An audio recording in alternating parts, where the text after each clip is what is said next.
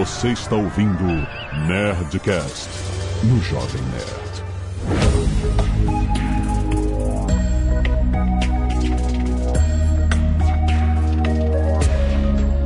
Landa, landa, landa, nerds! Aqui é Alexandre Antônio do Jovem Nerd. Estou com sede, sede de conhecimento. Aqui é Sandro Magaldi. Histórias transformam histórias. Aqui é Flávio Augusto. Finalmente declarei minha independência das redes sociais. Olha, ousado. Nada que a gente já não tenha feito antes. Oxe,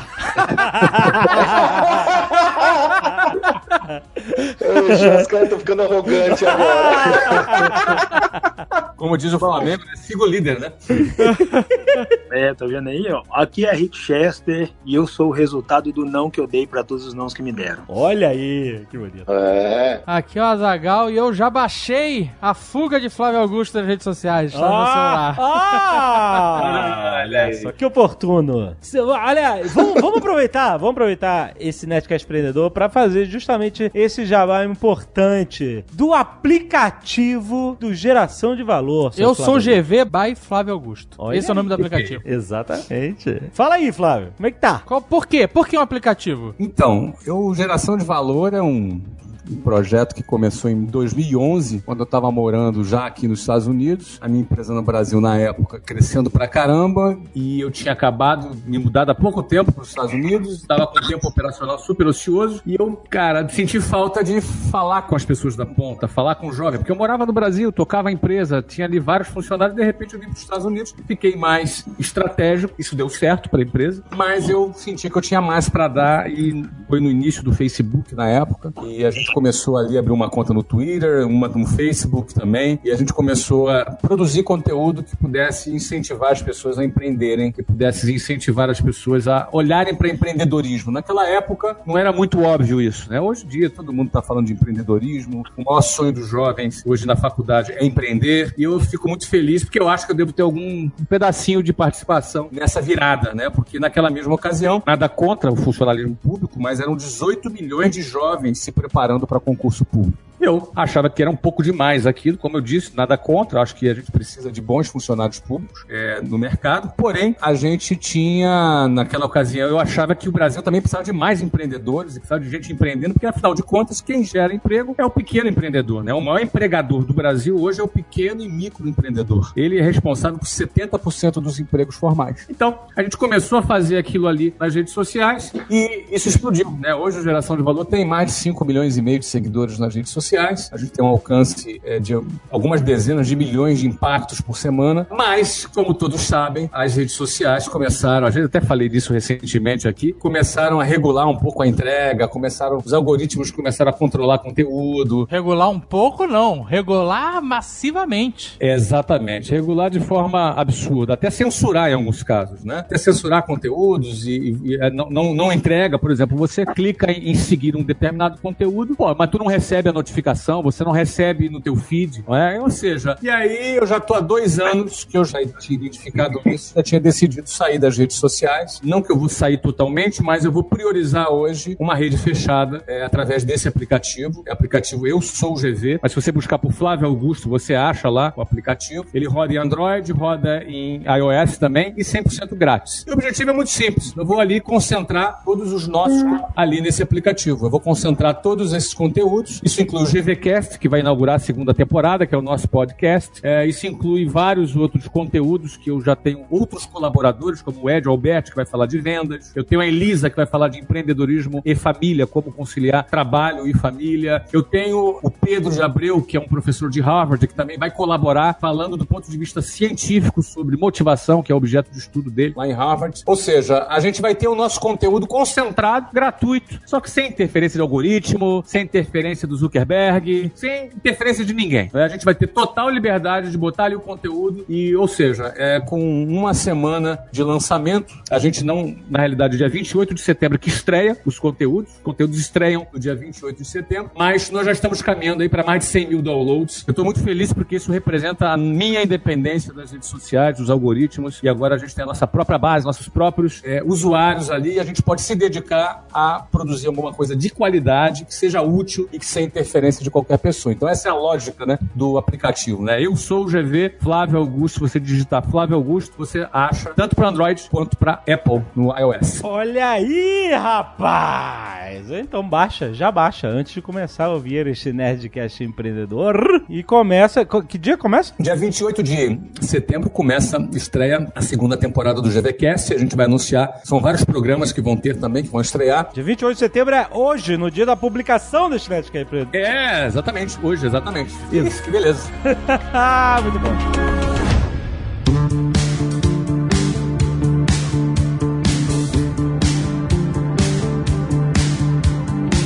E hoje, no Nerdcast Empreendedor, nós temos também, cara, é a presença incrível do Rick Chester. Se vo talvez você tenha visto, talvez você não tenha visto, vale a pena o vídeo. Agora todo mundo viu que o cara tá fazendo campanha pra banco. Do Rick, de um minuto, exatamente. falando como é que é o empreendedor, você, como é que se começa a empreender vendendo água na Praia de Copacabana. E ele explica em um minuto, basicamente, uma coisa que ele falou, que se preparou 40 anos para chegar a esse nível de entendimento, né? De como fazer, de, de, de de como criar um negócio, né, cara? Do nada. Do nada. Isso é muito interessante porque a gente tá sempre aqui falando, né, de capital, de business plan, de... e ele tá empreendendo vendendo água na praia. É isso aí, exatamente. Começou assim. Como é... Rick, conta essa história para quem não conhece lá do início, como é que foi isso, como é que foi a sua visão de construir um negócio mesmo, de, de, de encarar uma atividade que a gente acha tão simples como vender um produto na praia, como água. Primeiro, vender água na praia é uma forma inteligente. Você tá vendendo água num lugar onde as pessoas querem água. Depois, você tá movendo a... Eu não vou falar mais. Eu quero que o Rick fale. conte, Rick. Conte como é que foi essa história. Bom, primeiro, prazer enorme estar participando desse espaço com vocês. Partilhar de momentos com pessoas que até outro dia não sabiam da existência do Rick lá da ponta, desse Rick que a galera ficou sabendo depois da rede social. Uhum. Mas eu costumo dizer que o vídeo da água é fim de processo, é fim de um ciclo. E o nosso povo, infelizmente, foi doutrinado a não entender entender o processo, a não observar os caminhos, a não observar os percursos, para que essa galera não entendesse de fato e não ousasse a percorrer esses percursos. Uhum. E, e, aí, quando a galera fala ah, o vídeo da água, o vídeo da água, o vídeo da água, ela não entende o percurso, ela não entende o que foi antes. Então, e eu costumo dizer que, de fato, eu comecei a me preparar, não a 40, mas a mais ou menos 36, 37 anos, quando aos 7 anos de idade minha mãe sofreu derrame cerebral e um médico virou pro meu pai e falou: Ó, oh, tá vendo essa maquininha aqui dos batimentos cardíacos? Eu não quero nem vir aqui para dar notícia para vocês, não, mas a chance dela sair viva dessa cirurgia é humanamente impossível. Vocês ficam olhando aqui nessa maquininha, se esses batimentos cardíacos pararem, nós perdemos a paciente. Eu tava lá e eu vi o médico falar isso. Caraca. E aí meu pai, na dor ali de, de, de, um esposo, né, com cinco filhos ali, o maior tinha 13 anos, é, lembrando que eu sou o terceiro, então assim, tem dois acima de, da minha pessoa e eu sou o terceiro, eu tinha sete anos. Com cinco filhos ali, meu pai sentindo aquela dor ali de, da possibilidade de perder a esposa, ele teve o cuidado, por já ser empreendedor nato assim de vida, ele teve o cuidado de chamar os cinco filhos, reunir um na frente do outro, aquela escadinha, ele sentar e dizer: olha, vocês precisam estar prontos. A vida é assim, vocês têm que estar prontos, independente do que vai acontecer, seja no caso de saúde, seja no caso de oportunidade, seja no caso de qualquer coisa, você precisa estar pronto. E aquilo ali era meu pai me falando que eu tinha que estar pronto pro que desse e viesse. Eu tinha sete anos de idade. E a minha mãe não morreu naquela cirurgia, porque tinha um Deus ali que estava acima das mãos daquele médico e usou aquele médico para fazer a cirurgia cirurgia. É, e a minha mãe não faleceu na cirurgia, só que eu guardei aquilo, eu tinha que estar pronto. E aí eu continuei focado nisso, meu pai trabalhando no Brasil afora, isso vai ficar muito mais claro no meu livro, que é lógico que aqui não vai dar para passar é, por completo, eu vou fazer um resumo, mas no meu livro isso tá lá de, de Gênesis a Apocalipse, assim. E meu pai trabalhando no Brasil afora, empreendendo, meu pai sempre foi daquele cara, olha, mora em Belo Horizonte, se tiver uma vaga para construir o Maracanã no Rio de Janeiro, ele vai se cadastrar, ele vai para lá, ele vai entrar naquela obra, ele vai voltar para casa com dinheiro. Meu pai era esse cara. Era não, meu pai é esse cara até hoje. E eu vi esse cara trabalhando para sustentar a família dele em qualquer coisa que fosse honesto, que fosse legal e que trouxesse dinheiro para casa com hombridade. E aí eu cresci naquele ambiente vendo meu pai viajar e eu ficando ali com meus irmãos e com a minha mãe doente, porque minha mãe ela teve Alzheimer e derrame cerebral, então ela, ela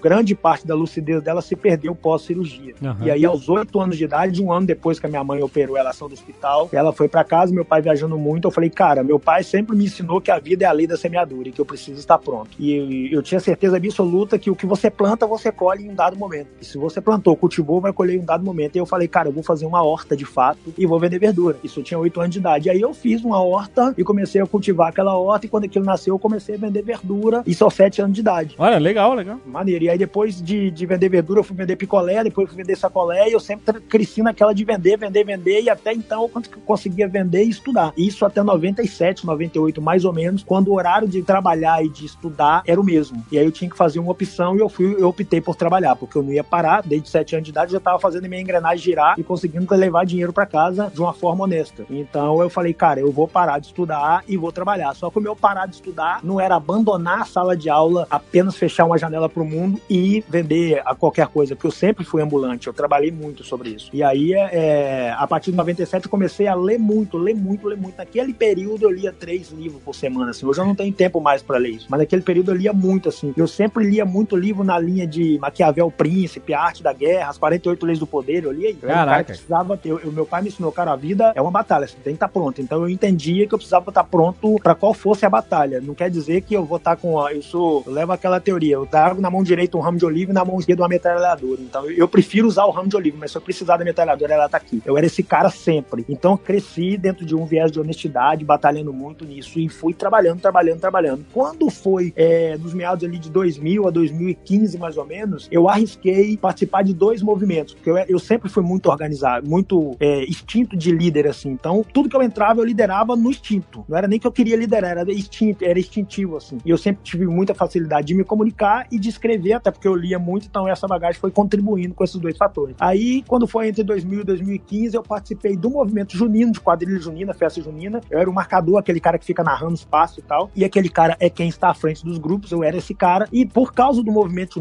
da conotação que eu acabei ganhando naquele período, eu acabei começando a ser convidado para participar de processos eleitorais. E aí eu aprendi muita coisa com essas duas coisas. E eu descobri em 2016 que eu- o que essas duas coisas mais me ensinou é que eu não precisava de nenhuma das duas para ser quem eu sou. Ser quem o cara que o meu pai me, me trouxe lá de trás. E aí eu abandonei as duas. Eu fiz o que eu chamo de formatar meu HD, porque o crescimento ele necessita de espaço. E eu fiz o que eu, que eu chamo de formatar meu HD e ter espaço para crescer. E nesse período eu morava em Belo Horizonte, eu resolvi jogar uma mochila nas costas e ir pro Rio de Janeiro. Eu e uma mochila nas costas. E naque, até naquele período, eu- na minha mente, eu trabalhava por conta. Eu desconhecia a palavra empreendedorismo. Confesso que eu trabalhava por conta. É assim que, e, e ainda assim até hoje, que a maior parte do Brasil que faz essa engrenagem girar, que o Flávio colocou muito bem aí, que e essa galera que gera esse Brasil, essa maior parte, na mente deles, trabalha por conta. A galera da internet é que empreende, o restante trabalha por conta e eu tava dentro desse restante. Sim, sim. E eu, continuando lendo, aí vim pro Rio de Janeiro e fui vender água na praia. Eu falei, cara, eu vou vender água. E eu lendo muito e vendendo água, eu sempre falava com o cara do depósito, que é o Thiago, um depósito aqui na Central do Brasil ali. Eu falava com ele sobre livro, eu só tudo na correria. E um dia, e eu nunca parava, eu trabalhava de segunda a segunda. Um determinado dia, esse cara vira pra mim e fala, Rick, você trabalha todo dia, cara, você,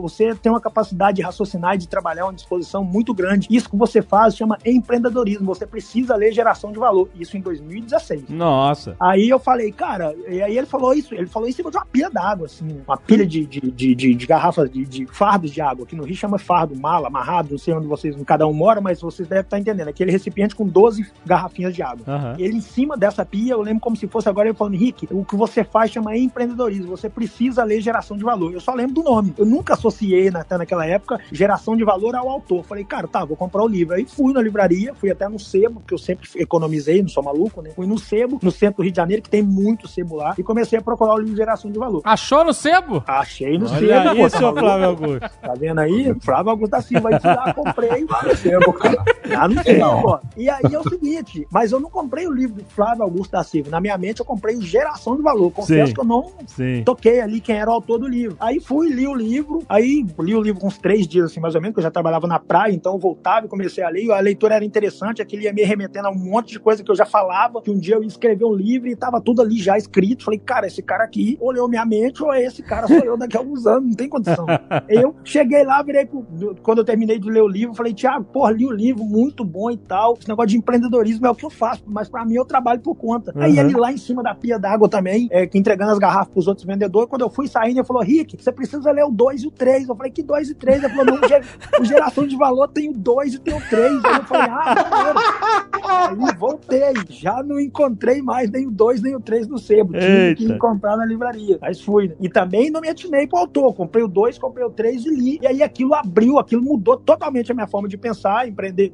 Aí eu falei, cara, descobri que eu sou empreendedor. E aí, lendo Geração de Valor, eu descobri que eu já não era um empreendedor qualquer, porque a, a quantidade de saberes que eu conseguia reunir ali, que eu conseguia absorver durante os 7 anos de idade até os 40, que é quando eu até os 39, que é quando eu descobri o Geração de Valor, tava tudo ali naquele livro. Então eu já tinha, eu já tinha, eu descobri que eu já tinha passado várias etapas do empreendedorismo e que eu já estava lá na frente. E que e, e além de estar lá na frente fazendo a engrenagem gerar, eu ainda acoplava dois valores muito fortes, que é a facilidade de me comunicar e a facilidade de, de escrever. Aí eu falei, cara, isso aqui é muito interessante. Aí comecei a falar, perguntar aos vendedores de Copacabana, cara, você sabia que você faz é empreender? Aí fui perguntando e a galera não sabia. Uhum. E eu comecei a falar com a galera que aquilo era empreender, que aquilo era empreender, etc. E beleza. Quando foi 2017, eu comecei a vender água em 2016, 2017. Quando foi 2017, por início de 2018, o prefeito do Rio de Janeiro corta a verba do carnaval. Aí não tem dinheiro pro carnaval e tal. E aí o carnavalesco da Mangueira, que é o Leandro Vieira, que é a minha escola de samba, eu sou diretor de comunicação e marketing da Nação Mangueirense, isso bem antes de eu morar no Rio, desde 2015, tá lá no meu livro também, vai ficar fácil de identificar isso lá. O carnavalesco falou, pá, já não tem dinheiro, então vamos fazer um enredo com dinheiro ou sem dinheiro a gente brinca. Isso era o nome do enredo da Mangueira no para o carnaval 2018. Isso no final de 2017. Uhum. Eu falei, cara, é isso. A minha vida sempre foi assim. Eu com dinheiro ou sem dinheiro, eu sempre sorri, eu sempre brinquei, eu sempre fui pra cima, eu sempre fui à luta. Eu nunca parei por causa disso. E aí eu comecei a falar de, de crise pras pessoas. Mas ali, pro meu habitat natural ali, pra galera da Mangueira, é, dentro de alguns videozinhos que eu fazia antes de eu postar aquele vídeo, se vocês olharem lá na minha página, ainda bem que o Instagram é datado, não tem como burlar aquela informação, tem algumas coisinhas ali que eu colocava ali esporadicamente. Eu postava mais na página da Nação. Aí beleza, tô ali fazendo minhas coisas, eu tinha 800 seguidores nessa época. E aí tô lá falando com isso na, na praia, falando com as pessoas de, de empreender, que nós não tínhamos um Brasil em crise assim não, que a maior parte da crise estava dentro de cada um de nós, etc. E eu falando isso, e eu tentando trazer as pessoas pro meu mundo. Mas até então, ali em Copacabana e na Mangueira. E aí eu morava em Magé nessa época ainda, nem morava na Mangueira. Ou seja, eu tinha que andar três horas. Eu pegava um ônibus em Magé, uma van em Magé, descia na central, passava no depósito, ia pra Copacabana. Eu tô falando de três horas pra chegar no centro e três horas pra voltar pra casa, sem É. certeza que eu ia Vou te interrompendo, Rick. Quem não é do Rio de Janeiro, pensa num lugar longe. Aí multiplica por dois. Multiplica por dois. Então, mais uma hora depois desse dois, você chega em Magé. É, é. É longe. E aí, eu morando em Magé, e mais com a mesma garra e tal, e, e aí eu falei, cara, eu, te- eu preciso falar de crise com as pessoas. E comecei a falar de crise com as pessoas, que a maior crise não estava nas pessoas, não estava no país, estava dentro das pessoas, que pra mim, é, o Brasil tem alguns setores que precisa melhorar sim, mas nada nesse país precisa melhorar tanto quanto nós, quanto brasileiros, nós, quanto mentalidade. Se nós não nos libertarmos, nós não vamos é, fazer com que esse país avance. E comecei a falar isso com as pessoas, pro meu mundinho ali de 800 seguidores, a galera da Mangueira que já tava nas páginas da Mangueira e uma galerinha de Magé. Beleza, meu público. Aí um determinado dia eu tô em Copacabana, não sei se, se todos aqui já vieram ao Rio, a Copacabana, mas a Copacabana é a orla. Copacabana mesmo daquela orla é só o centro daquela praia. A uma ponta é Leme, a outra ponta já é Pontal, começa Ipanema e por aí vai. Eu estou lá no Leme, uma das pontas da orla de Copacabana. Aí passei próximo de um grupo de turistas para oferecer para eles água. E eu sempre fui muito bom de relacionamento. Até porque eu falo com as pessoas que apenas 20% de qualquer coisa que a galera faz tá acoplado a talento. O restante é relacionamento, em qualquer área. Eu sempre falo isso com as pessoas. Relacionamento é o que vende, talento não vende para nada para ninguém, não. Aí eu tô lá no, no Leme e eu fazia relacionamento com meus clientes para que eles se tornassem meus clientes não, e comprassem uma água na minha mão e uma água no meu concorrente. Se o cara comprasse uma água na minha mão às 7 horas da manhã, aquele cara só ia comprar água na minha mão enquanto ele estivesse ali ou enquanto eu estivesse ali. Aí eu era esse cara. Aí eu tô lá no Leme e ofereci água pra um grupo lá e tô vendo que esse grupo tá falando de crise. Aí eu resolvi criar um relacionamento e comecei a falar com essa galera. Bom, galera, vocês estão até falando de crise, mas na minha concepção, e fui, falei com eles tudo que eu passei pra vocês aqui anteriormente. Um deles vira e fala, cara, você é maluco. Você fala isso porque seu mundinho é Copacabana. Você não sai disso aqui e tal. É, você, é um, você tá no subemprego, você é um vendedor de água e o cara tentando me diminuir. Eu só Aham. ouvindo ele falar. Porque eu não respondo ofensa com ofensa. Até porque quem responde ofensa com ofensa se torna tão ofensor quando quem inicialmente lhe ofendeu e tão indigno de respeito quanto ao mesmo. E eu não faço isso. Sábio, muito sábio isso. Aí eu tô ouvindo o cara falar, e quando ele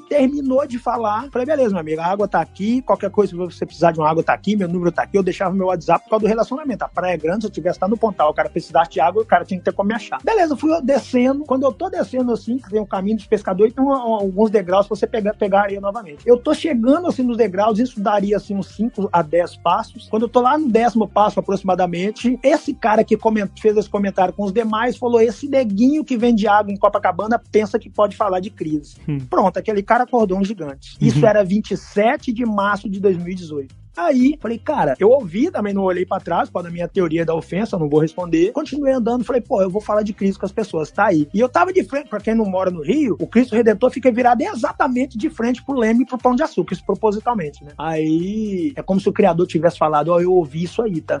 Beleza, continuei caminhando, falei, cara, eu vou falar de Cristo com essa galera. Aí, voltei pra casa no outro dia, voltei pra casa naquele dia, claro, e no outro dia eu voltei, parei, mas aquilo não saía da minha cabeça, isso era 28 de março, voltei, parei com aquele negócio na cabeça e trabalhei o dia todo e no final do dia eu voltei pra casa, falei, vou gravar um vídeo falando de crise. E eu confesso pela saúde da minha filha, que é o meu maior porquê, que eu não programei o que eu ia falar, eu simplesmente posicionei o celular e falei, pô, tá desempregado no Rio de Janeiro, então faz o seguinte, aí gravei o que ficou conhecido como o vídeo da água. O vídeo da O vídeo da água, isso 28 de março de 2018. Nossa. Aí. Deixa eu te eu- interromper um pouquinho, Rick. Deixa eu interromper um pouquinho. Acho que vale a pena, Alexandre, a gente soltar o áudio desse vídeo. É um minuto só para as pessoas se contextualizarem. Para quem não conhece o vídeo, esse vídeo da água que rodou o Brasil inteiro, mas provavelmente alguém não conhece, né? Minuto do empreendedorismo. Está desempregado no Rio de Janeiro? Então faz o seguinte, arruma 10 reais emprestado, vai para Central do Brasil amanhã e compra uma mala de água mineral e meio saco de gelo. Pega tudo e vai para Copacabana, cedo. Chegando lá, lá se vende uma água por 4, 5 reais. Vamos considerar que tu vai vender tudo a 4 reais e vai tomar duas águas. São 10 águas para vender a 4 reais, são 40 reais, tu investiu 10, são 300% de lucro. Tu volta por cento, compra o isopor de 25 litros por 18 reais, sobram 22 reais. Tu vai para casa com essa grana e descansa no outro dia, vai por cento novamente. Compra duas malas de água mineral, meio saco de gelo e vai para Copacabana novamente. Com 24 garrafas de água mineral, vou considerar que tu vai tomar duas, sobram 22 vezes 4 reais se vender tudo, são 88 reais, com 7 que sobrou de antes, são 95 reais. Em dois dias tu teve um lucro de 850%. Aí tu volta para casa, pega 10 reais, paga aquele maluco que te emprestou, isso chama manter as portas abertas, é importante isso. Aí você tem ainda 750% no bolso, no outro dia vai por cento novamente aí contigo. Ah, vender água não dá para você não? Então a crise no seu caso não está no país, está dentro de você. Então, pô, como vocês puderam ouvir aí, esse aí é o vídeo da água. Isso, nós estamos falando que hoje é que dia? Hoje é dia 20 A publicação dia 28 de setembro de 2018. março, abril, maio, junho, julho, agosto, setembro. O 28 de setembro de 2018 faz exatamente 180 dias que eu publiquei o vídeo da água. Há seis meses atrás eu estava vendendo água na areia de Copacabana. Beleza, publiquei aquele vídeo, isso era finalzinho de tarde, assim, que eu tinha chegado de Copacabana e fui dormir. Com 800 seguidores aproximadamente no meu Instagram. Fui dormir. Quando eu acordei, tinha 8 mil seguidores. E aí eu tomei um susto. E eu confesso que eu nem olhei porque que eu tinha 8 mil seguidores. Falei, caramba, um monte de mensagem. E não olhei também, não, eu, eu sempre fui muito focado. Eu acordo muito cedo e vou pra praia. Beleza, acordei cedo e fui pra praia. Isso de um dia pro outro, assim. Quando eu chego lá na central, geral começa a rir que o Flávio tá da sua cola, o Flávio tá te procurando. Eu falei, ah, galera, agora você me explica quem é Flávio. O Flávio Augusto, que não sei o quê. E eu não sabia quem era Flávio Augusto. Eu, eu tô falando isso pela saúde da minha filha, que é o que eu tenho de mais sagrado. Eu não sabia quem era Flávio Augusto. Aí, a mãe do Thiago é que tava no depósito. E aí eu comprei a água, ela falou, Rico, o Flávio tá te procurando, aquela correria dela. E eu fui pra Copacabana e voltei. Quando eu voltei pra comprar mais água, o Thiago vira pra mim e fala, Henrique, o Flávio tá te procurando.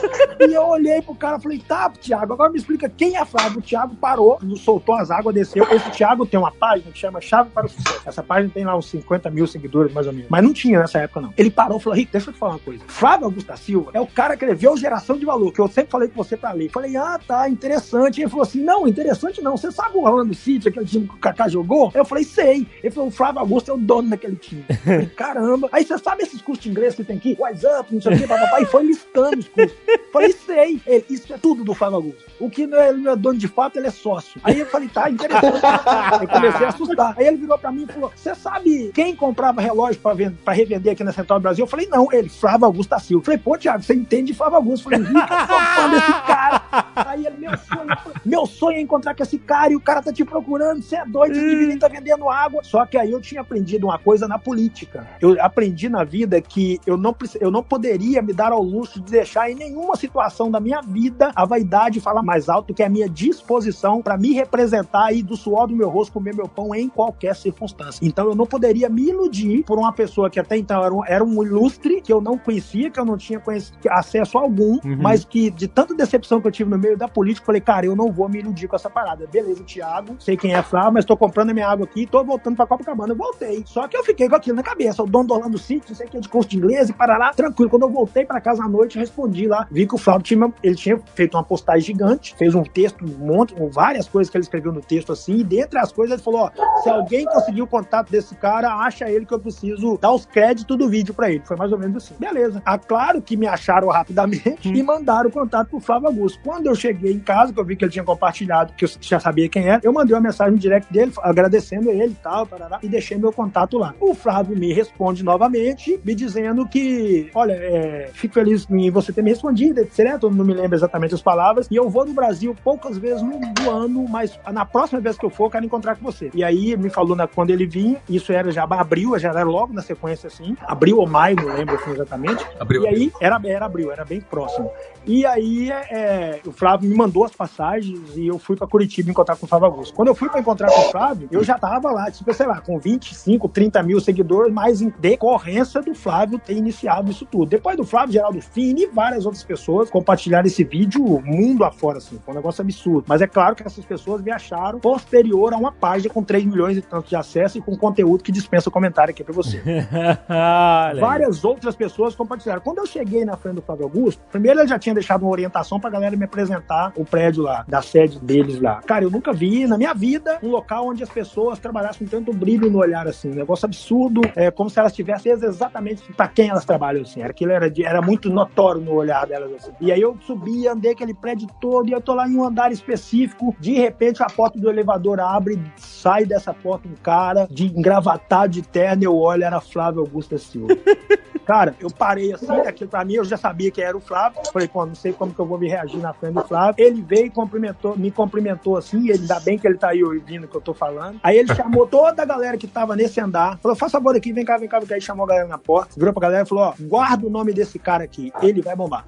Eu me lembro disso como se fosse agora aqui. O Flávio falou isso com essa galera. Olha aí. E aí eu pensei, pô, a responsabilidade só vai ampliando. Que eu, pra, eu, eu penso sempre o seguinte: quanto maior é o seu raio de alcance, é como se fosse um frasco, e mais sensível esse frasco fica, e maior a sua responsabilidade para manter o que te levou para ali. E eu sempre tive isso. E é, e é aquela minha teoria: ó, cara, não posso me iludir com isso aqui, não, porque é decepção da política. Até então não tinha falado nada com o Flávio.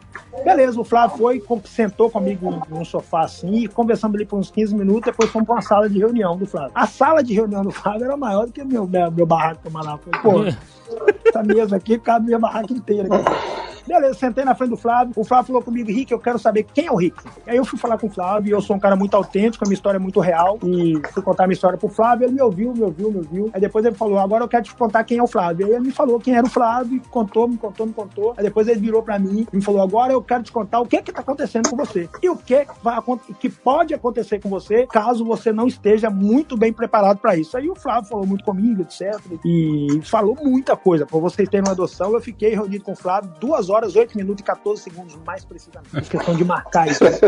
E aí, dentre as várias coisas que o Flávio me falou, muita coisa, eu já tinha publicado na minha página que eu queria escrever um livro e tal, que eu já estava rabiscando algumas coisas. O Flávio virou pra mim e falou: Olha, cara, eu quero de alguma forma contribuir com o que você faz, porque o que você faz é, é muita coisa no nosso Brasil, etc. E me falou muita coisa assim. E aí ele falou: Cara, eu vi que você tá escrevendo um livro, eu queria te ajudar nessa, nesse projeto do livro, se você aceitar, é claro. Queria que o livro saísse pela Buzz e tal. E já ligou pro Anderson na hora lá da minha frente, assim, o Anderson Cavalcante, que é o, o editor-chefe da Buzz, me ligou pro, Buzz na, pro Anderson na hora da minha frente, já falou com o Anderson, e aí falou muita coisa comigo, falou sobre GV, falou muita coisa comigo. Eu ouvi aquilo com muito brilho no olhar, porque é como se a vida estivesse ali olhando pra mim mais uma vez me dando alguma oportunidade. E aí eu, eu entendendo dessa forma até nesse momento. Beleza, quando o Flávio falou tudo que ele tinha que falar, aí ele me perguntou, Rick, o que, que você achou de tudo que nós conversamos e tal? Pode ser sincero, se você não gostou, tranquilo, nós vamos, no mínimo, nós vamos continuar amigos aqui, prazer te conhecer, etc. Falei, Flávio, é o seguinte, eu já me decepcionei muito na vida por acreditar em muita gente e, e por dizer sim pra muito projeto do nada. Eu vou lá em Minas, vou pai. ouvir meu- vou Vou ouvir, exatamente. Eu vou lá em Minas e vou falar com meu pai. E dependendo da resposta do meu pai, eu volto a falar com você. O Flávio olhou pra mim e falou: Cara, você realmente é diferenciado. Porque em, em- em- circunstâncias normais, esse sim seria muito automático aqui. Ele me deu um abraço, falou: Parabéns, você realmente é muito diferenciado. E aí eu falei: Cara, eu vou ser ousado. E se você quiser dizer não, fale, mas eu vou ter que te chamar pra gravar gravar um Minuto Empreendedorismo com você. Ainda gravei o Minuto Empreendedorismo com o Flávio. Aí eu fui Olha pra aí. Minas, falei com meu pai, meu pai virou pra mim, falou comigo assim, meu filho. Aí eu falei, contei tudo pro meu pai, meu pai virou pra mim e falou: meu filho, você vai fazer 41 anos de idade. E essa não pode ser a sua última oportunidade, não. Essa talvez seja a única oportunidade real que você esteja tendo na vida, que você foi muito usado, etc. E você já chorou muito por causa de que você chamou de oportunidade. E agora eu entendo que de fato você pode estar tendo a, a primeira e talvez a única oportunidade de fato da sua vida. Até porque você já está com 40 anos e essa pode ser a única e também a última. Mas talvez você não tenha tido a oportunidade antes disso. Então vai e, e dê o seu melhor. Meu pai me falou isso. Aí eu liguei pro Flávio, falei, Flávio, ó, seguinte, falei com meu pai e tal, e eu quero entrar nesse negócio. Aí o Flávio falou, cara, então bora começar. E aí já marcou a assinatura do contrato do meu livro pro dia do meu aniversário, exatamente, 24 de maio. E aí naquele dia, 41 anos, já tava assinando contrato com a Buzz. Eu já tava palestrando pra todo lado, a Buzz passou a me assessorar. E tudo que se refere ao Rick, pra- exatamente tudo que se refere ao Rick, é tudo pela Buzz. E o Flávio se transformou em o meu segundo maior mentor, porque o meu maior mentor é José Raimundo da Silva, meu pai, o cara que eu me espelho quanto vida, assim. E o Flávio é a maior referência que eu tenho fora do- da, da minha família. E eu tenho pelo Flávio, ele sabe disso, não é porque ele tá aqui, mas eu deixo isso muito claro para as pessoas. Uma gratidão imensa, porque o Flávio, quando ele viu o Rick, ele disse pro Brasil: Olha, eu estou aqui, mas eu tô de olho no que tá acontecendo aí. Eu, antes de eu conhecer o Flávio, eu compartilhava uma frase que dizia: leve apenas o necessário e não olhe para trás.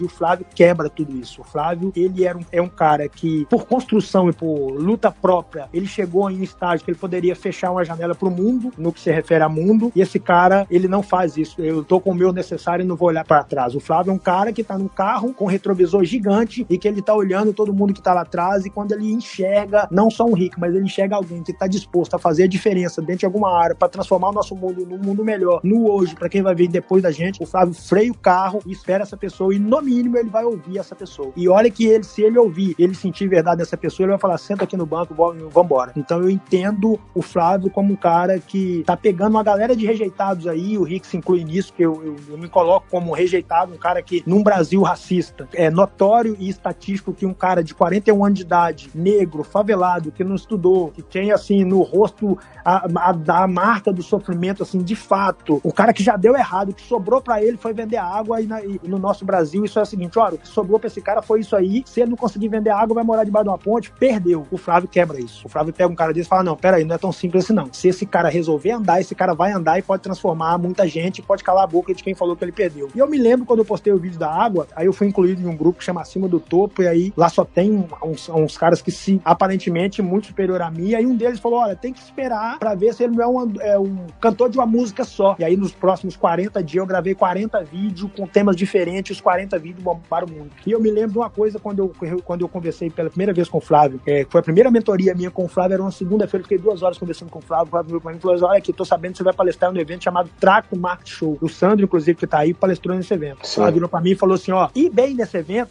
quer dizer muita coisa, mas ir mal nele também quer dizer muita coisa. E aí eu fui. Eu tinha ouvido aquilo de Flávio Augusto da Silva e eu cheguei lá como vendedor de água e desci do palco como vendedor de água e o Sandro tava lá e eu tentei Arrebentou, velho. Então, é, é, Arrebentou. Foi- uma. Eu mandei, você sabe, você lembra disso? Eu tava lá, é, mandei a mensagem na hora pro Flávio. Eu falei: Que monstro é esse, Flávio? O que, que você fez, cara? Porque foi tocante. Ele se contou a sua vida, né? Mais do que tudo, tocou as pessoas, né, Rick? Porque a gente tá num contexto lá muito interessante, até num projeto social, do Gerando Falcões, que muitos conhecem. E o Rick foi, cara, foi espetacular. E com legitimidade, né? Mais importante é a natureza, assim, sem forçar barra, né? Rodou muito bem. Foi espetacular.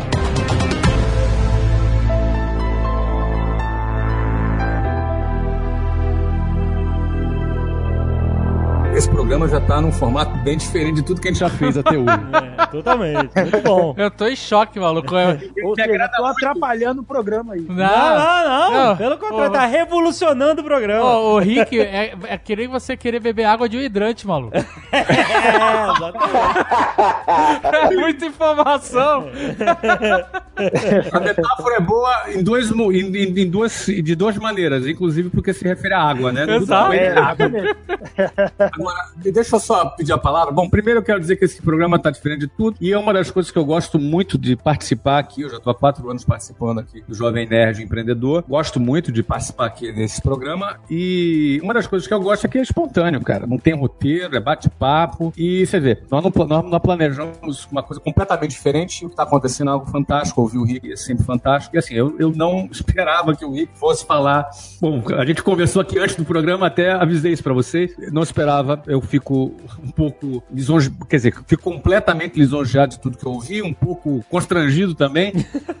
porque eu, eu não gosto muito desse. De, de, ficar me. Enfim, né? Embora eu fale muito das minhas empresas, eu sempre procuro usar para dar exemplo para as pessoas. Agora, eu ouvi tudo que você disse, Rick. Quero agradecer o teu reconhecimento e dizer que realmente é, me motiva a prosseguir e estar tá sempre em busca de despertar novos talentos. É isso que me faz produzir conteúdo. Não tem outro motivo, eu não vivo disso, não ganho dinheiro disso. O que eu ganho eu dou, porque é tudo doado para projetos sociais, o que gera. Né, o livro de geração, de valor vendeu quase 700 mil exemplares. Nossa. Isso tudo, todos os 100% dos direitos autorais vão para projetos sociais. Agora, eu preciso, antes da gente continuar, é, dizer uma coisa que eu disse pro Rick, que eu dizia para ele. É, eu falei, Rick, você é negro, vem da comunidade. E para mim, essa é a sua força. Porque você, a, a força que tu transmite, a força que você tem para vender água ou que você tem para se comunicar, é o que o Brasil precisa. O Brasil precisa ver gente que tem essa coragem, que viaja três horas. Eu, eu sei disso porque eu viajava duas horas e meia de. Eu não morava tão longe quanto Magé, eu morava no bairro Jabu. Já era Rio. Mas Jabu já é muito longe, mas Magé é. Magé é grande Rio, não é nem Rio.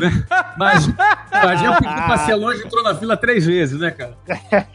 bem longe, né? Então eu sei o que é o sofrimento do transporte público, da falta, da escassez, do preconceito, de ser morador de periferia, de não ter pedigree, de não ter sobrenome. Uh, eu sou Flávio Augusto da Silva. O da Silva, eu sou tão da Silva quanto o Rick Chester da Silva. Então, quando eu vi o vídeo do Rick, quis compartilhar o vídeo dele, eu vi o valor que existe não só no Rick, e aí eu falei para ele, é o que você representa. As pessoas da periferia, as pessoas pessoas no Brasil inteiro que não têm oportunidade, mas que têm valor. Então, alguém que levantasse a bandeira do valor das pessoas é, é, é algo muito valioso. Eu achei que o Rick, como sendo negro, pobre, vindo da periferia, é claro que hoje ele continua negro, mas não só não tá mais pobre ainda, né? E agora já, já tá ganhando dinheiro pra caramba. Que bom, fico muito feliz. Bom. Mas que isso serve para motivar as pessoas e dar uma palavra de ânimo. E é assim, né, cara? Eu, é, quando você para pra ouvir o cara falando, você vê é, o sentimento que tem, a energia que ele transmite, não é? Então eu queria só fazer esse disclaimer aqui e dizer que assim, eu fico bastante orgulhoso de ver você falando, de ver onde você tá chegando. Eu acho que vale a pena agora falar pro pessoal o seguinte: quantos seguidores você tá no Instagram? Ah, 226 mil, negócio assim. Bom, depois desse programa vai subir mais, né?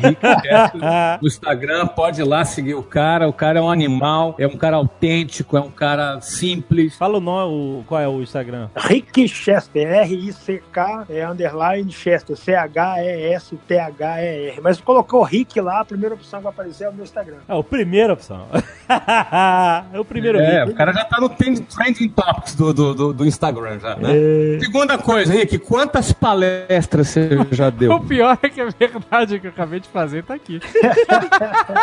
Isso que é SEO, a relevância, cara. É, primeiro eu queria só complementar um negócio aqui, Flávio. Primeiro te agradecer pelo que você falou e por, é, por aquilo que você viu no povo brasileiro. Que, que quando eu falo que eu deixei de ser um CPF e passei a ser grito de um povo, quem viu esse grito e quem não viu um CPF e viu o grito foi o Flávio Augusto. Talvez nem o Rick tinha visto isso. O Rick se comportava como um CPF, mas quando fez o vídeo da água, falou contra o povo. E é isso que o Flávio viu e é aquilo que eu falo de olhar para onde tá todo mundo olhando e enxergar o que ninguém conseguiu ver até naquele momento. Nem eu tinha conseguido ver daquela forma. Fiz um vídeo com meus 800 seguidores. Essa é uma verdade. E aí, de repente, eu tava em Harvard, e aí um cara fala, pô, não tem como você vir nos Estados Unidos sem vir aqui em Orlando. Que eu chego em Orlando lá pra ser recebido, quem tá lá pra me buscar? O melhor motorista de aplicativo de carro que já se deu, tem notícia no mundo, chamado Flávio Augusto Silva. O motorista de carro. Esse, é, esse, é, o nível do motorista de aplicativo aqui. Então, é, isso diferencia o Flávio de muita gente, porque o cara poderia ter mandado lá um motorista e poderia ter mandado pro hotel. Não, o Flávio teve o cuidado de sair, não era cedo, e não fez só isso. Ele saiu e depois chegou lá, ficou mais duas horas e meia. Isso já era de madrugada. O Flávio saiu do, do hotel, era três horas da madrugada. Assim. Foi um negócio absurdo de. O Flávio não precisava de, de fazer isso. Ele poderia delegar e ele foi. Então isso mostra que ele realmente está de olho no que acontece no nosso país e com o nosso povo. Porque eu não sou CPF, eu sou povo. E eu sou negro, favelado, com muito orgulho, e sou povo, da Silva e povo. E com relação à palestra, Flávio, eu já devo ter feito umas 30 e não sei nem quantas. Não, eu já devo ter feito umas 35, 40 palestras, não sei nem quantas tem agendadas, é muita coisa.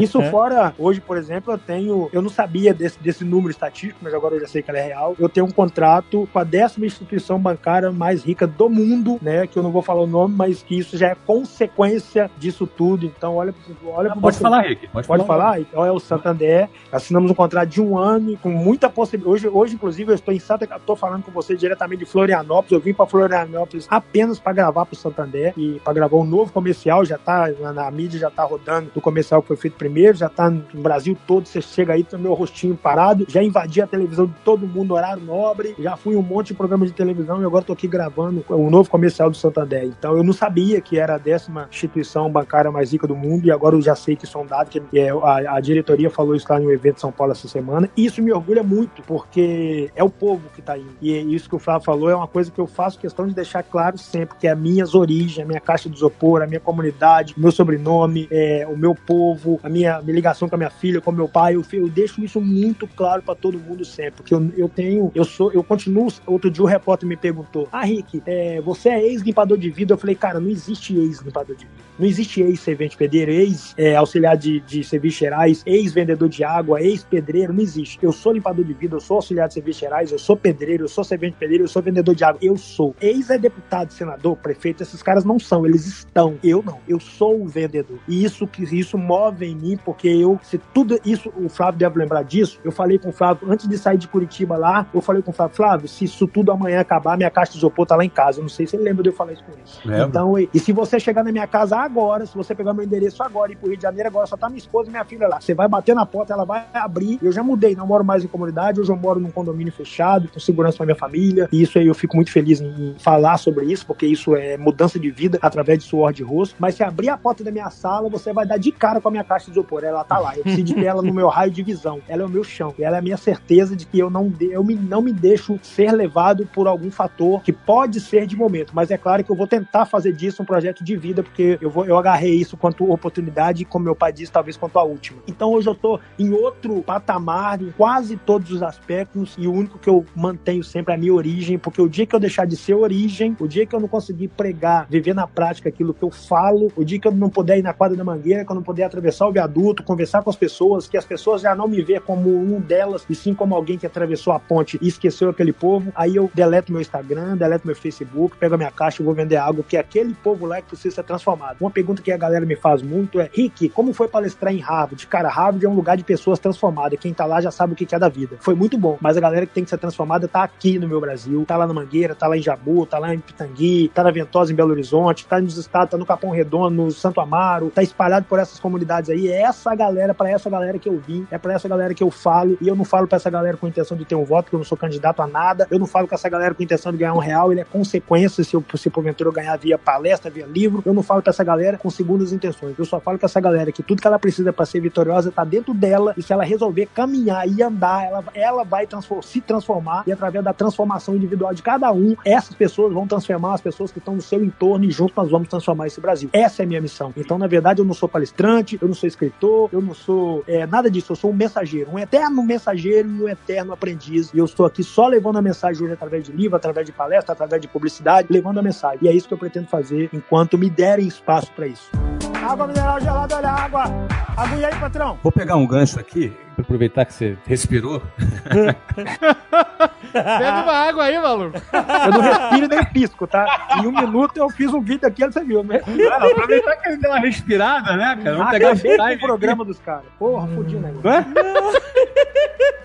em, apenas, em apenas cinco meses, você sai de Copacabana vendendo água, deixa teu isoporzinho guardado em casa, que é o teu backup, aquilo ali é a tua, é a tua estabilidade, aquele isopor. Sim. Uh, você dá mais de 35 palestras, uma delas em Harvard, várias delas com milhares de pessoas. Acho que a, a, a palestra com mais gente, tinham quantas pessoas, Rick? 15 mil Rino de Fest. 15 mil pessoas, a palestra tinha mais pessoas. Você também recebeu, você tem talvez umas 15 ou 20, eu não sei quantas mais você tem agendado, inclusive Na França você tem uma palestra agendada, né? Tem na França e no Japão. Na França e no Japão. E aí, Ou quando seja, eu falo que ir pra França e pro Japão, eu tô falando que eu fui pros Estados Unidos na América do Norte, eu vou pra França na Europa e eu vou pro Japão na Ásia. Já fui em três continentes palestrar. Olha aí, muito bom. Já foi entre com isso em apenas cinco meses. E além disso, em apenas cinco meses, você lançou na semana passada o teu livro, que daqui a pouco a gente vai falar do seu livro. Tem uns livros lançados, que eu já tô sabendo que já tem mais de 10 mil pedidos já do seu livro, já na primeira semana, ou seja, seu livro vai bombar de vender em todo o Brasil. Vai ser um dos livros mais vendidos do Brasil, sem dúvida alguma. E, obviamente, junto com isso, veio a mudança financeira. Tá fazendo contratos de publicidade, tá ganhando dinheiro com palestras, você vai vender livro e outros projetos mais que eu imagino que você deva ser convidado quase que semanalmente. Ou seja, de desprezado, você passa a ser um cara desejado Uma vitrine, é. tá? Então, qual é o impacto que isso tem na tua cabeça e que tipo de dispositivo você usa para que isso não suba a sua cabeça? Porque de repente, de, de- de rejeitado passa a ser desejado e de pop você passa a ser rico. Você hoje já tá ganhando, né? Numa palestra que você não ganhava no ano inteiro. Em uma única palestra, você não ganhava no ano inteiro. Como é, É, que você tá lidando com isso e que dispositivo você usa para que isso não suba a tua cabeça? Bom, como você sabe, o Flávio eu converso mais, mas os demais não sabem, vão saber no livro, eu sou muito ligado às minhas origens, ao meu pai e à minha filha. E quando eu falo minha filha, eu coloco a minha esposa junto, mas eu falo mais a minha filha, porque é, é- é quem eu quero deixar nesse planeta. Se porventura, na ordem natural, ela é ficar depois que eu partir. E o meu pai é minha origem. Meu pai é um cara que ele é o maior milionário que eu conheço, não em bens, mas em capacidade de lidar com situações adversas e continuar. E a esse cara eu devo o ensinamento dele. Então, se para eu conseguir viver um texto que meu pai me ensinou, eu não posso me apegar tanto ao valor, ao preço das coisas, ao dinheiro e me apegar mais ao valor dessas coisas, ao valor mesmo de fato que essas coisas têm. E meu pai me ensinou que eu não vou levar um real para lugar algum, mas eu posso deixar valores aqui quando eu partir dessa terra, para além de um dinheiro ou um real na conta para minha filha, se porventura na ordem natural ela ficar, ela partir depois de mim, ela ficar melhor. Então a minha origem e a vivência, a forma que eu vivi na minha origem, ela me deixa se manter no chão muito afixado. Por exemplo, eu tô agora em um hotel agora e eu acabei de descer para jantar antes da entrevista e tem lá um cardápio extenso assim de muita carne, muita comida, etc. E eu sempre chego nesses hotéis, eu sempre vou, coloco arroz e feijão primeiro no prato, porque arroz e feijão, meu pai sempre me ensinou isso, cara, o cereal vai encher sua barriga. Se tiver mais alguma coisa, você coloca depois. E normalmente esses, esses restaurantes, esses hotéis chiques que eu fico, é, as comidas começam sempre pela salada. Eu salto aquilo tudo, vou lá no arroz e feijão hoje,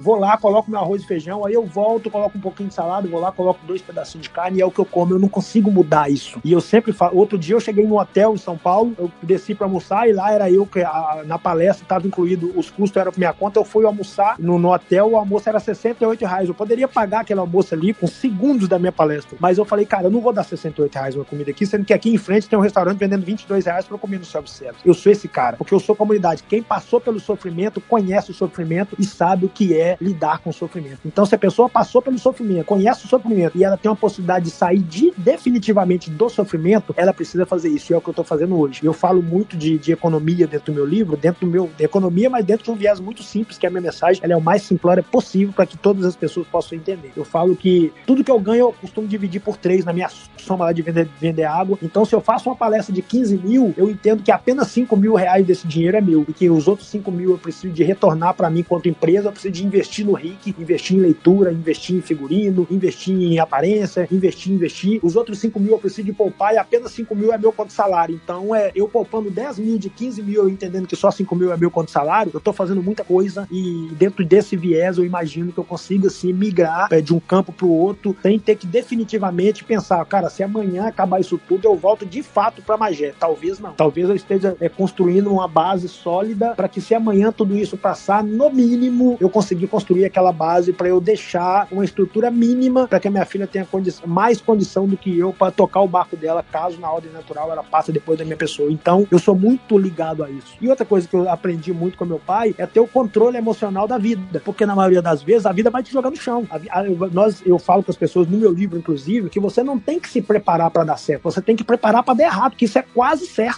Dar errado é praticamente certo. Em qualquer situação, para mim, a chance de dar certo é só 1%. Vou dar um exemplo aqui de, um- de uma Copa do Mundo de futebol. 36 seleções disputando uma Copa e a chance de, da seleção ganhar é uma em 36. É. Então, a chance do Brasil perder a Copa era muito, era 35 vezes maior do que a chance dele ganhar. Só que uma população acostumada a olhar para o resultado e não para processo nunca vai entender isso. E o meu livro vem para desmistificar essas coisas. Então, eu sei que a chance de dar certo é uma em um milhão. Mesmo que eu seja um cara cara muito autêntico e cada vez que eu vou nos lugares a galera fala, Rick, é, se eu puder te pedir, a coisa que a galera mais me pede na rede social é nunca perca a sua essência. Então eu sou muito ligado à minha essência, primeiro, porque eu sou realmente ligado para minha raiz, e segundo, porque eu não sou maluco. Então se eu ligar a origem à minha raiz, a, a, a expertise saudável nesse caso, de falar, cara, isso é uma marca que eu preciso manter e eu preciso ter fidelidade a essa marca. Então é, é se eu consigo fazer isso e não consigo perder minha conexão com meu pai e com a minha filha, eu fiz muita coisa, porque a meu próprio a galera fala, qual que é o seu maior sonho? Meu maior sonho é poder ligar pro meu pai, depois dessa reunião aqui com vocês, eu ligo pro meu pai e falo, pai, terminei agora aqui uma reunião com o Flávio, com o Sandro, etc. E foi bacana pra caramba. E, ó, durma com Deus e ele vai me falar, Deus lhe abençoe. Se eu conseguir falar isso com meu pai com verdade e depois eu poder ligar pra minha filha falar com a minha filha, filha, terminei agora a reunião com o Flávio, com o Sandro, etc. Para durma com Deus, Deus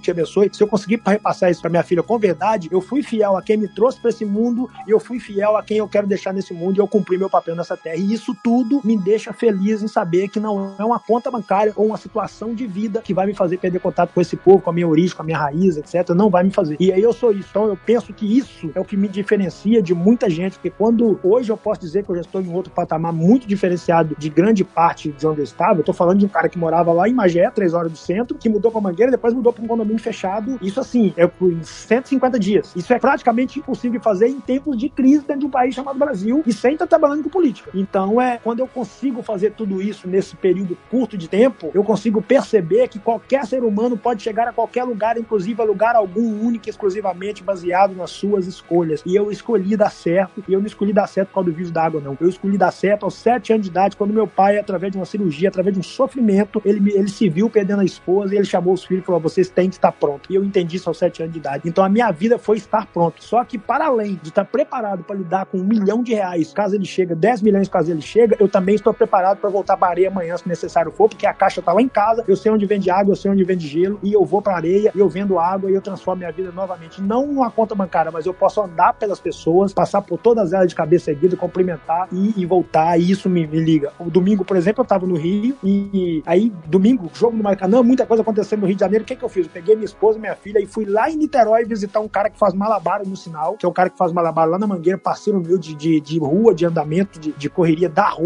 Eu fui visitar esse cara, fui lá no sinal que ele trabalha, visitei, passei um tempo com ele lá, ainda gravei com ele lá, inclusive. E aí fui lá, passei, almocei com o cara e voltei para casa, porque eu preciso ter ligação direta com a minha origem. Essa galera hoje olha pro Rick como uma possibilidade. Eles me enxergam como exemplo palpável. Eles falam, pô, se o Rick conseguiu chegar, eu também consigo chegar. Isso é muita coisa para quem até outro dia tava vendendo água na praia e foi chamado de neguinho que vendia água em Copacabana. Isso é muita coisa. Então essa origem e essa essência, certamente ela me dá sustentação para eu conseguir andar pelas pessoas sem me deixar vislumbrar por um contrato com, a, com um banco, ou por um valor de uma palestra, ou por, pelo apartamento que eu moro, pelo onde mesmo. Não, eu não consigo me vislumbrar com isso. Eu consigo me vislumbrar de olhar para um cara comum na mangueira, igual outro dia eu olhei, em uma comunidade onde a ampla maioria dos moleques olha pros caras e quer ter a mesma moto, quer ter o mesmo tênis, quer ter o mesmo boné, quer pegar as mesmas mulheres, e aí eu chegar na quadra da mangueira e um moleque desse olhar para mim e falar, Rico, quando eu crescer eu quero ser igual a você. Isso é muita coisa se tratando de um Rio de Janeiro, isso para mim tem um valor muito grande. Então eu vou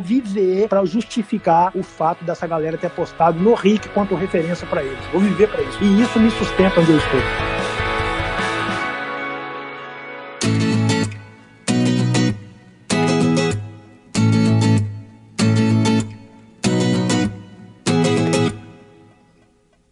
Uma coisa muito importante. Primeiro, adorei a frase: é, dar errado é praticamente certo. Essa frase é incrível.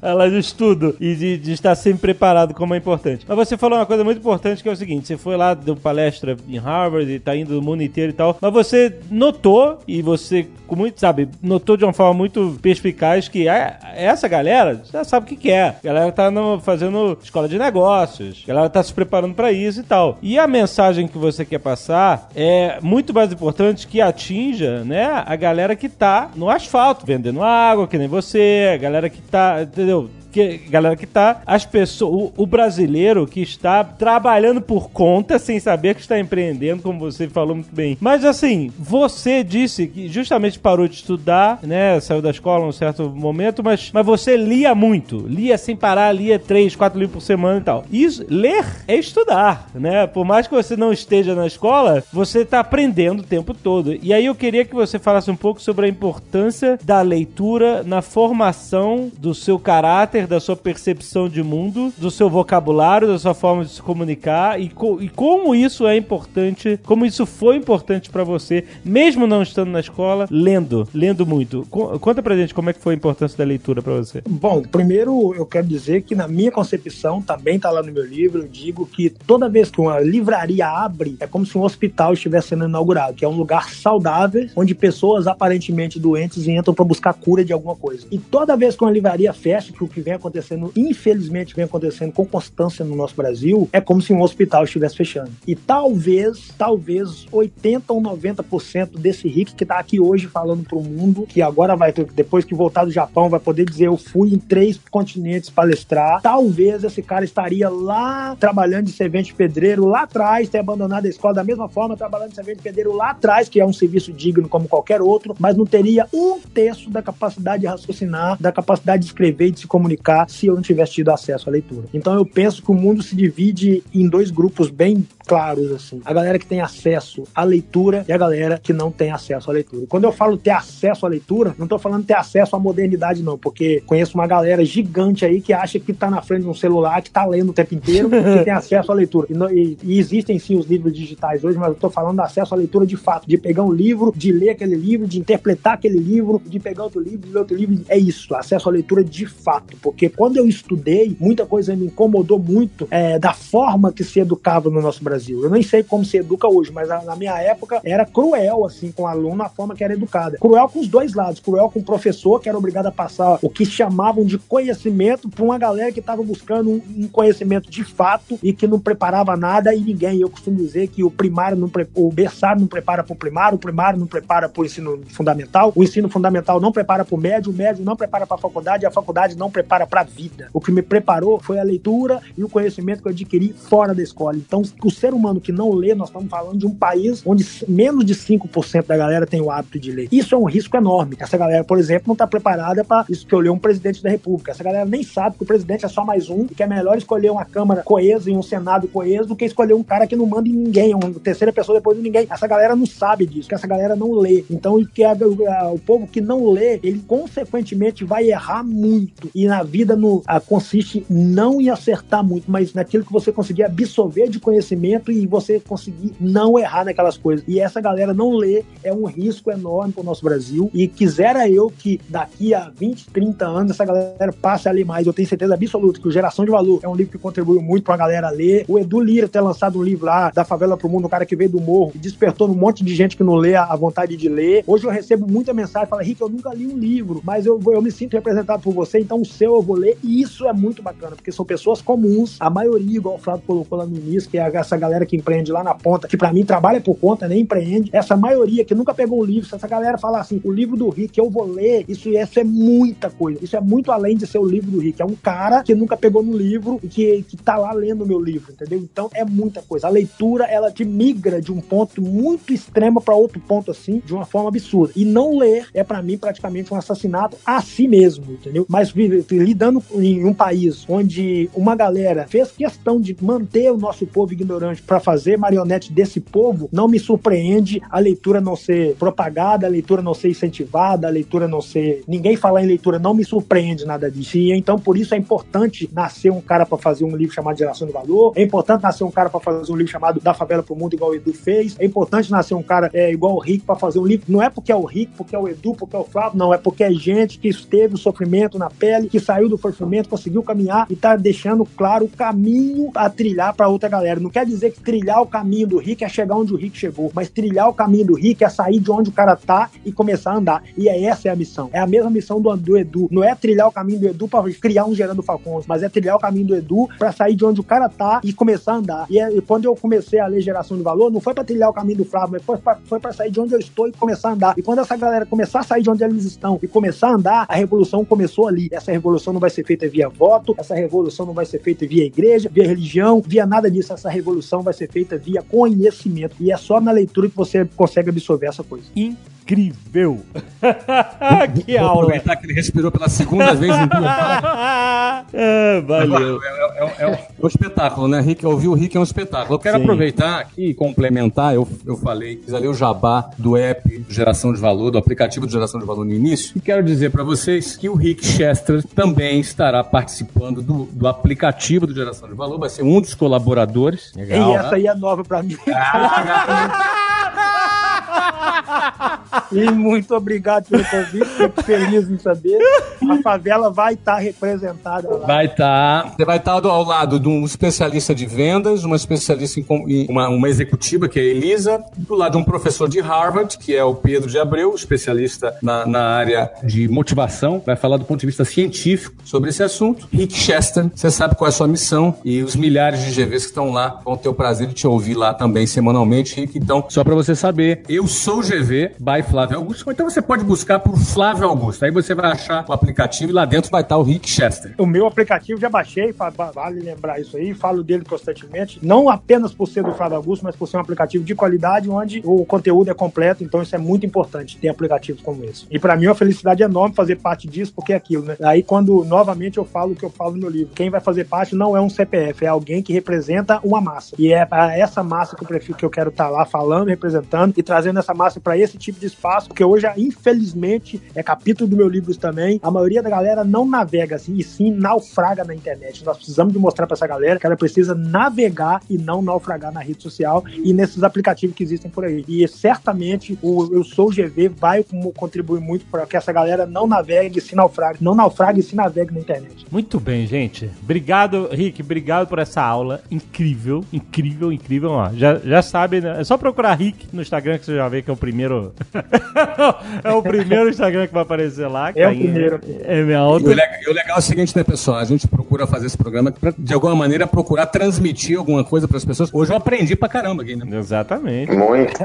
Eu, eu, eu fico feliz demais em ouvir isso. É, vale lembrar que nós estamos falando de um cara que até os 40 anos de idade não foi convidado para ir em um programa de rádio dessa proporção, é, não foi convidado para sair do seu país para falar para ninguém por nada, que é um cara que cansava de tomar dura da polícia na rua porque tem um trago escrito assim um cara de comunidade em mim e nós sabemos do nosso país, o nosso país é racista, é, que foi julgado por muitas vezes por, por, não, por não ter dado certo na vida, porque no nosso Brasil ter dado certo na vida é você tá- ir ostentar um monte de coisa e ter um monte de coisa e fazer faculdade e de repente esse cara se levanta no meio do povo num estado onde geral tá falando que é o Afeganistão do Brasil, esse cara se levanta, dá um tapa na mesa, pega a palavra e começa a falar e através de mensagem mostra que qualquer um pode chegar. Então eu fico muito grato em participar de espaços como esse aqui, para a quantidade de alcance que esse espaço fala, de participar de ser agora ter sido convidado para participar do Sou GV. E aí nós estamos falando de um projeto que o Flávio Augusto está fazendo, então nós sabemos do que, do, do que o Flávio costuma fazer. O Flávio não entra em nada por brincadeira e se ele coloca o nome dele, ele quer seriedade naquilo, isso é muito importante. É um cara que não trabalha com jeitinho. Uma coisa que eu não falei aqui, mas é muito bom falar, que quando eu entrei para até quando eu entrei na Buzz, eu, eu, eu tentava fazer as coisas tudo dentro do, do- das possibilidades ali. Quando eu, quando eu conheci o Flávio, o Flávio falou: Rick, você tem que morar em um lugar onde não tem um gato de internet, onde não tem um gato de energia, onde se paga luz. É, quando você entrar na Buzz, você tem que abrir uma empresa, lá só se paga. Ou seja, o Flávio não trabalha com jeitinho, é tudo dentro de uma legalidade muito grande. É tudo que eu falo pro meu povo o tempo inteiro. Se nós queremos corrigir esse Brasil, nós precisamos ser parte da correção. E o Flávio demonstra isso em cada detalhe. Então não, não tem dessa de que o cara é, está próximo ao Flávio, que ele vai resolver pelo cantinho da curva. Não tem dessa com o Flávio. Ou o cara tá dentro de um processo legalizado e, e que sirva de referência de fato pros demais, ou o cara tá fora e ponto. E eu fico feliz em conhecer pessoas assim e justificar aquela máxima de que você é a média das, pessoas, das cinco pessoas que você tá em volta. Então, ali do lado da minha filha, da minha esposa, do meu pai e da minha mãe, está um cara chamado Flávio Augusto da Silva. Isso pra mim é muita coisa. É muita coisa para quem vem de onde eu venho, nas condições que eu vim, e não me vitimizei. E eu sou feliz demais por tudo isso. E, e é uma massa que tá indo, não é um CPF, é uma massa. Obrigado, Rick, por suas palavras carinhosas, assim, mas eu quero dizer que a gente tem muito orgulho de você e quero reafirmar a sua importância para todas as pessoas que precisam de um norte, precisam de uma esperança, precisa saber que a vida pode mudar, que é possível mudar. É claro que é difícil pra caramba, não é nada fácil. Realmente o que acontece com você é uma exceção. É realmente quase como um milagre em cinco meses tudo isso ter acontecido com você. Mas como você mesmo disse, a, a oportunidade encontrou uma pessoa preparada. Então, que essa tua mensagem, que o seu depoimento, pelo menos para mim, serviu serviu, acho que pode servir para todo mundo que está nos ouvindo, é de que seja uma palavra de incentivo para as pessoas acreditarem que é possível. Não é fácil, mas é possível. É, e É não pode porque- ser fácil, não, tá, Flávio? Eu falo com as pessoas, É. a galera fala, ah, empreender no Brasil é difícil. Eu falo, galera, não pode ser fácil. Porque se, É. se, se, se for fácil, qualquer um faz. E se você não é qualquer um, não pode realmente ser fácil. Ponto. Eu, sou, É, defendo isso. A galera fala, ah, empreender Mas o, é problema difícil, é, mas o problema é que tem muita gente que às vezes insiste em querer dizer que é impossível. É, Essa é a exatamente. questão. E, e, e Eu acho é que a maior armadilha. mensagem é, é que não é impossível. É, não é É, possível. não é possível. É Não difícil, é, é- é improvável. A É. história da, da, da Copa do Mundo, que é 1,36, é impro- mas não é impossível. Então, É, a condição de que não é impossível é muito importante para a gente lutar pelo que a gente quer. É Porque isso que eu a falo que é impossível, Se a gente achar que é impossível, uma coisa é fato.